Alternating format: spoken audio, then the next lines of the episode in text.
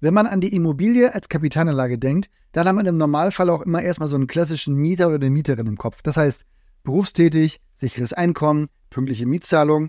Aber wie ist das eigentlich, wenn der Mieter oder die Mieterin Leistungen nach dem Sozialgesetzbuch erhält? Also sagen wir mal klassisch Hartz IV oder Bürgergeld. Wer zahlt dann die Miete? Welche Regelungen gelten da? Und was muss ich sonst noch auf dem Schirm haben? Das kläre ich heute mit meinem Kollegen David im Immobilien einfach machen Podcast von Urbio. Mein Name ist Oliver und ich würde sagen, jetzt geht's los.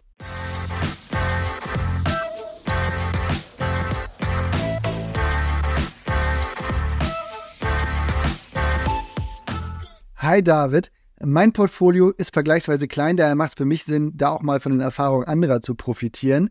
Vereinfacht würde ich mal sagen, die Miete kommt vom Amt. Aber da erstmal, welche Art von Sozialleistungen können Mieter oder Mieterin denn in Anspruch nehmen, um auch die Miete bezahlt zu bekommen? Vereinfacht ist das vor allem Hartz IV, also eine Sozialleistung für arbeitslose Menschen, die aus dem Arbeitslosengeld schon rausgefallen sind, und die Sozialhilfe. Da gibt es dann auch Unterstützung bei der Mietzahlung. Das gleiche gilt auch für Menschen, die betreut werden oder AsylbewerberInnen oder Geflüchtete. Auch da können Mietkosten vom Amt übernommen werden. Vielleicht so auch ganz generell, für welche Wohnung ist das denn dann interessant? Da sind kleinere Wohnungen, meistens in einfacheren Lagen und eben weniger noblen Wohngegenden prädestiniert. Sag mal, aber wonach richtet sich denn der Betrag, den das Amt für die Miete bezahlt? Also, da kann ich jetzt nicht einfach eine Miete festsetzen und dann den Mietvertrag unterschreiben lassen. Ja, also muss ich kurz ausholen, denn da gibt es schon den einen oder anderen Fallstrick. In Hamburg, meine ich, liegt der Betrag bei 543 Euro für eine Person. Aber das unterscheidet sich von Region zu Region, ja und sogar von Stadt zu Stadt und es ändert sich im Laufe der Zeit natürlich auch immer wieder. Deshalb ist die Zahl jetzt erstmal nur eine grobe Orientierung. Die Grenze ist aber ein entscheidender Faktor, denn auch die hängt von der Anzahl der untergebrachten Personen wiederum ab. Und daran siehst du auch, das kann für einfachere Wohnlagen tatsächlich interessant sein. Ähm, du kannst aber nicht einfach einen Mietvertrag abschließen. Zumindest würde ich das nicht unbedingt empfehlen.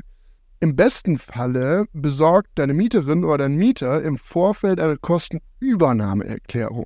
Und auf Basis dieser Kostenübernahmeerklärung stellst du dann ein Mietangebot aus, das deine Mieterin oder dein Mieter wiederum mit zum Amt nimmt.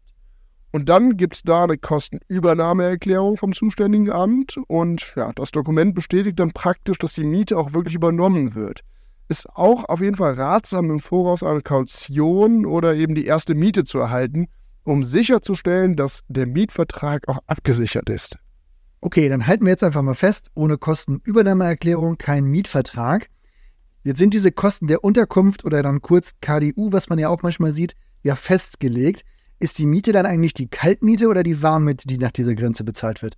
Das ist noch ein wenig spezieller.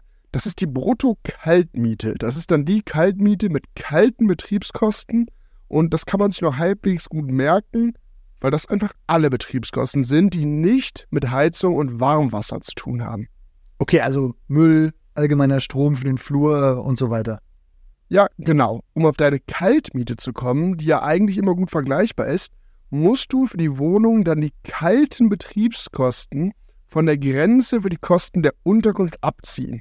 Wenn der Betrag dann aber über einer Kaltmiete liegt, die du bei einer regulären Vermietung erzielen kannst, dann kann das ein wirklich spannender Case sein. Also kann die Miete vom Amt auch über der Marktmiete für die Wohnung liegen? Ja, das kann schon vorkommen. Ja, okay, aber bekomme ich das Geld jetzt eigentlich direkt vom Amt oder vom Mieter? Das kommt drauf an. Es gibt Modelle, bei denen du die Miete direkt vom Amt bekommst. Das würde ich auch bevorzugen. Aber es kann auch sein, dass die Mieterin oder der Mieter Vertragspartner ist und die Zahlung dann direkt von da kommt.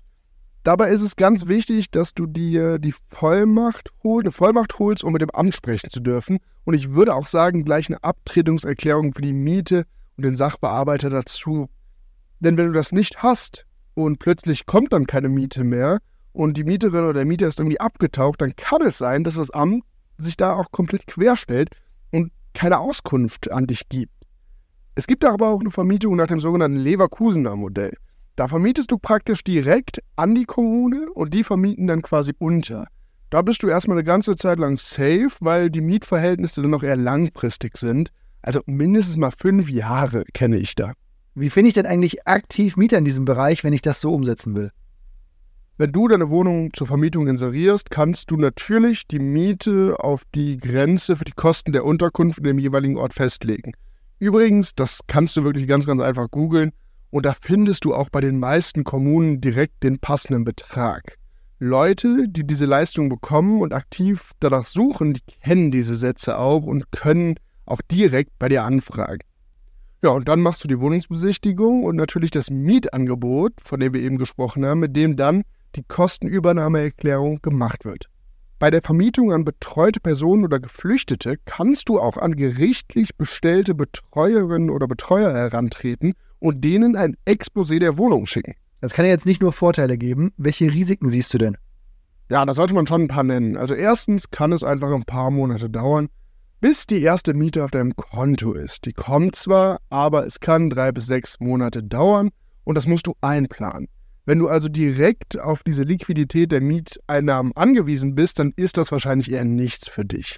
Ja, dann würde ich auf jeden Fall den Punkt des administrativen Aufwands mit berücksichtigen, denn du musst mit den Ämtern zusammenarbeiten und Vollmachten erhalten und das ist natürlich einfach mehr Papierkram, als was sonst so üblich ist. Ja, und es kann natürlich auch immer mal sein, dass sich die Gesetze in dem Bereich ändern. Also aktuell ist es so, dass die Sanktionen gegen Mieterinnen und Mietern, da sind die Mietzahlungen ausgenommen, aber das kann sich natürlich ändern. Und du solltest deine Mieterin oder deinen Mieter schon auch immer ein wenig kennenlernen. Also wenn du an Menschen mit gesundheitlichen Problemen oder sozialen Herausforderungen vermietest, kann das natürlich auch zu Problemen jetzt im Haus oder mit anderen MieterInnen führen oder auch sogar mit anderen EigentümerInnen. Das sind natürlich Sonderfälle, das kommt eigentlich nicht vor, aber ich würde vielleicht noch sagen, dass die Fluktuation bei diesen Mietern auch höher sein kann. Das muss aber ja kein Nachteil sein. Und wenn du längerfristig an die Kommune vermietet hast, kann dir das ja sowieso relativ egal sein, wie oft da deine Untermieterin oder dein Untermieter wechselt. Solange du eine Vereinbarung hast, dass am Ende der Mietzeit auch alles wieder auf den vorherigen Stand gebracht wird, ist das für dich ja praktisch egal. Hast du denn jetzt jemanden im Kopf, wo du sagen würdest, für diese Person würde ich das Modell auch empfehlen? Grundsätzlich ist es, glaube ich, für viele VermieterInnen geeignet. Ich würde eher sagen, für wen ich es nicht empfehle. Wenn du überhaupt keine Zeit hast, dich damit auseinanderzusetzen, dann würde ich das Modell ja nicht wählen, sondern einfach regulär vermieten. Aber das gilt eigentlich grundsätzlich für jedes Sondervermietungsmodell. Kommen wir also einfach mal zu den Urbio Takeaways. Es gibt wirklich verschiedene Fälle, in denen die Miete vom Amt kommen kann. Die Wohnung und die Gegend sollten auf jeden Fall passen und damit meine ich, dass das nicht wirklich als Investment attraktiv ist, wenn der Betrag, den man bekommen kann, unter der Marktmiete in dem Viertel liegt, jedenfalls wenn der Zustand auch dementsprechend ist. Die Grenzen sind die Kosten der Unterkunft oder KDU, die von Stadt zu Stadt unterschiedlich sind. Einfach mal KDU im Zusammenhang mit der Stadt googeln, dann findet man da auch was. Und so bietet sich das vor allen Dingen in einfacheren Lagen und kleineren Wohnungen an. Wichtig ist noch, dass man eine Kostenübernahmeerklärung bekommt, bevor der Mietvertrag unterzeichnet wird und auch interessant finde ich dieses sogenannte Leverkusener Modell, bei dem die Kommune der Mieter wird, um die Wohnung dann unterzuvermieten. Aber nennen wir auch wirklich mal die Risiken. Verzögerungen, bis die ersten Mietzahlungen vom Amt auch eingehen, sind üblich und eventuell hat man auch einen erhöhten administrativen Aufwand und dann sollte man auch schauen, ob eventuell häufigere Mieterwechsel in die Hausgemeinschaft passen, wenn man Ärger vermeiden will. Daher eine gute Möglichkeit für Vermieter, die auch etwas Zeit haben, sich da reinzuarbeiten und dann eventuell einen Renditeboost für deine Wohnung. Bei Fragen melde dich gerne unter podcast.urbio.com. Für heute war es das aber. Wir hören uns aber bald schon wieder. Bis dahin, mach's gut, bis bald. Tschüss.